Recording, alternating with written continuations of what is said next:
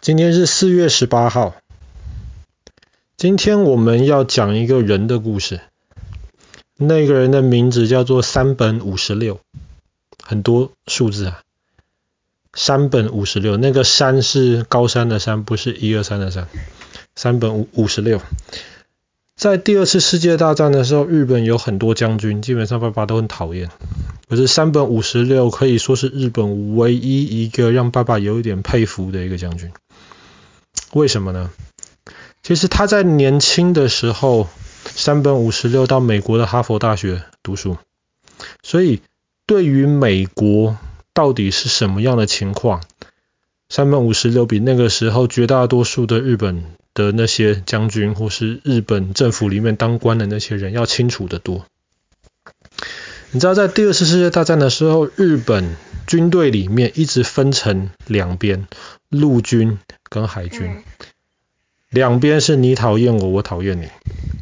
所以那个时候，陆军一开始决定要在一九三一年进攻中国东北的时候，九一八事变的时候，山本五十六是反对的。后来，当一九三七年，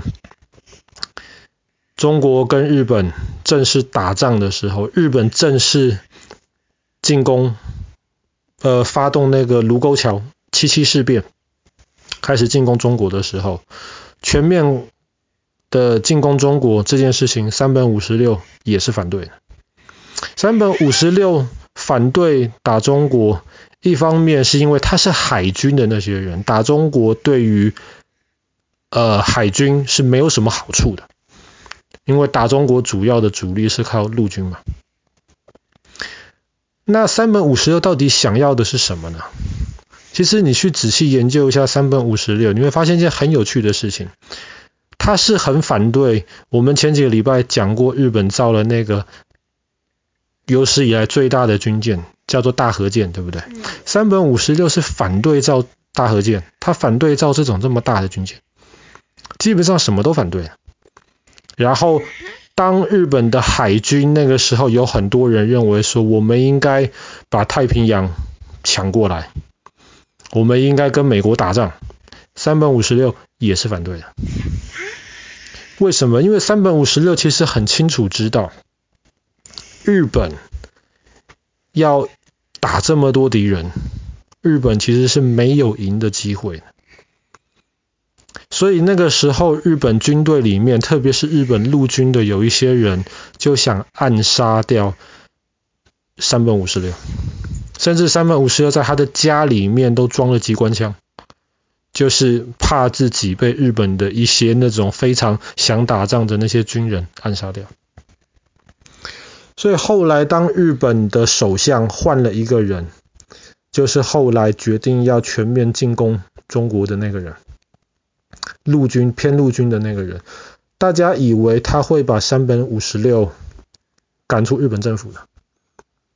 可是山本五十六在海军里面的地位太高，而且他跟天皇的关系很好，所以大家也动不了山本五十六。虽然他是反对进行这些战争，可是后来日本政府决定了，我们不但要进攻中国，我们还要。先发制人，我们要先对付美国，我们要随时准备要跟美国打仗。山本五十六他就接受了政府的决定，他那个时候就说了，我们要对付美国的话，传统日本海军的想法是，太平洋那么大，我们应该吸引美国，从东边慢慢的横跨太平洋进攻到。日本在靠近日本的海上面，我们要进行一场决战，把美国的那些海军给消灭掉。日本海军其他人是这么想，但是山本五十六知道美国太大，他知道美国的工业能力太强了，他就告诉海军那些人说：“你们如果真的要跟美国打仗的话，你们不可以这个样子，你们要打美国，要打赢美国唯一的办法。”唯一的办法就是打到华盛顿去。你们除非把美国打到华盛顿，把整个美国吃下来，不然你们打到夏威夷，甚至打到加州，只要美国的东边还在，美国就会推回来。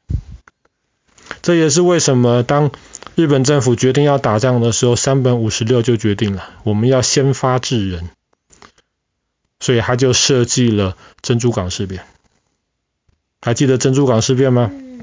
那时候美国太平洋舰队的海军停在夏威夷的港口里面，那是一个礼拜天早上，美国还没有跟日本宣布打仗，可是忽然山本五十六带领了很多个日本的，他不是亲自带领，但是他计划了非常非常多的日本的航空母舰。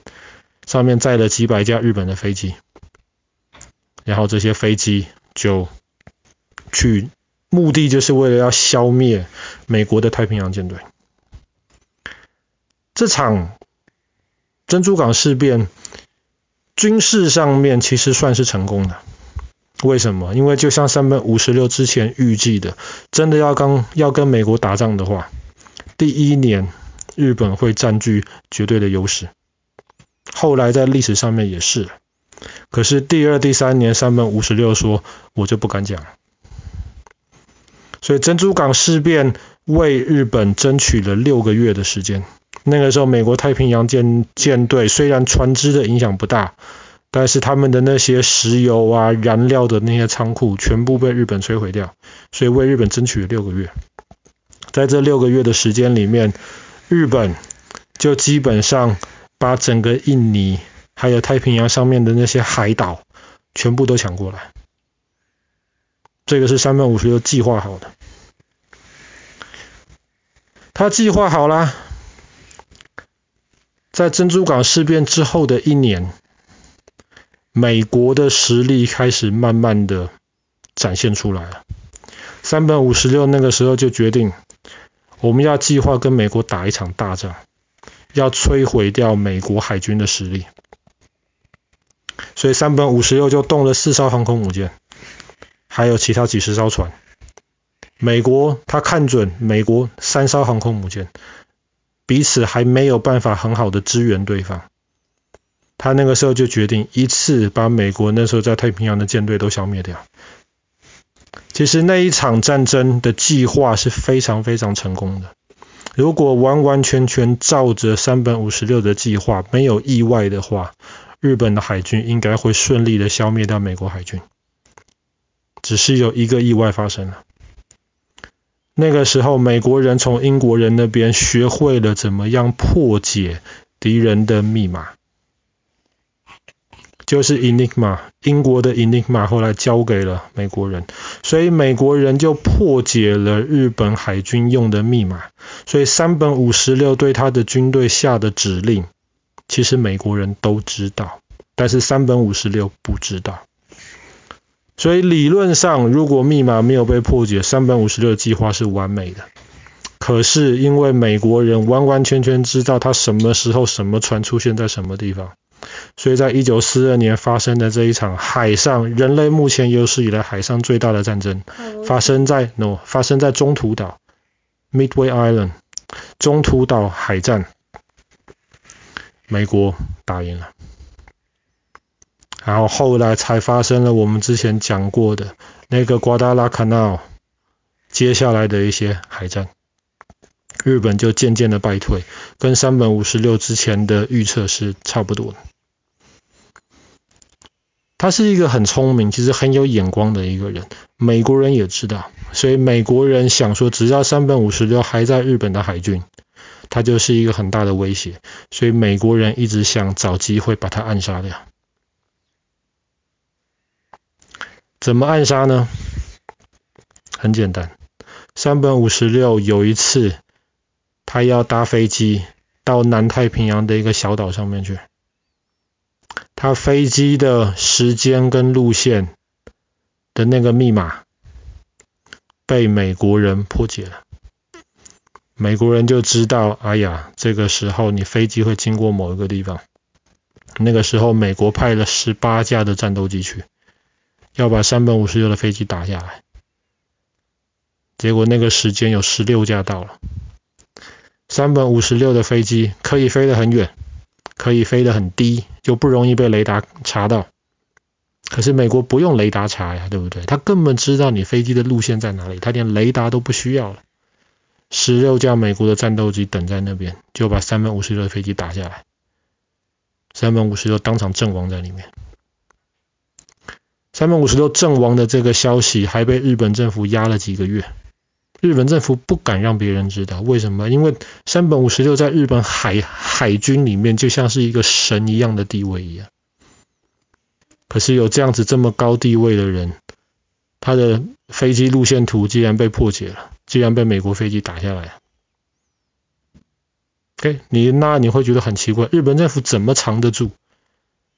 为什么美国把三百五十六打下来了？这么大的消息，美国应该赶快让全部的人都知道啊！你看我呃，我们把你们海军的大元帅打下来了，美国也不说，为什么美国不说？美国不希望日本猜到他们的密码已经被美国破解了，所以美国不讲。日本不希望他手下的那一些士兵们觉得非常难过，觉得非常失望，所以日本也不讲。就这样子，山本五十六虽然在一九四三年的今天，四月十八号飞机被打下来，死在那边，可是一直是到几个月之后，这件事情才被大家知道。好了，我们的今天故事就讲到这边了。山本五十六讲。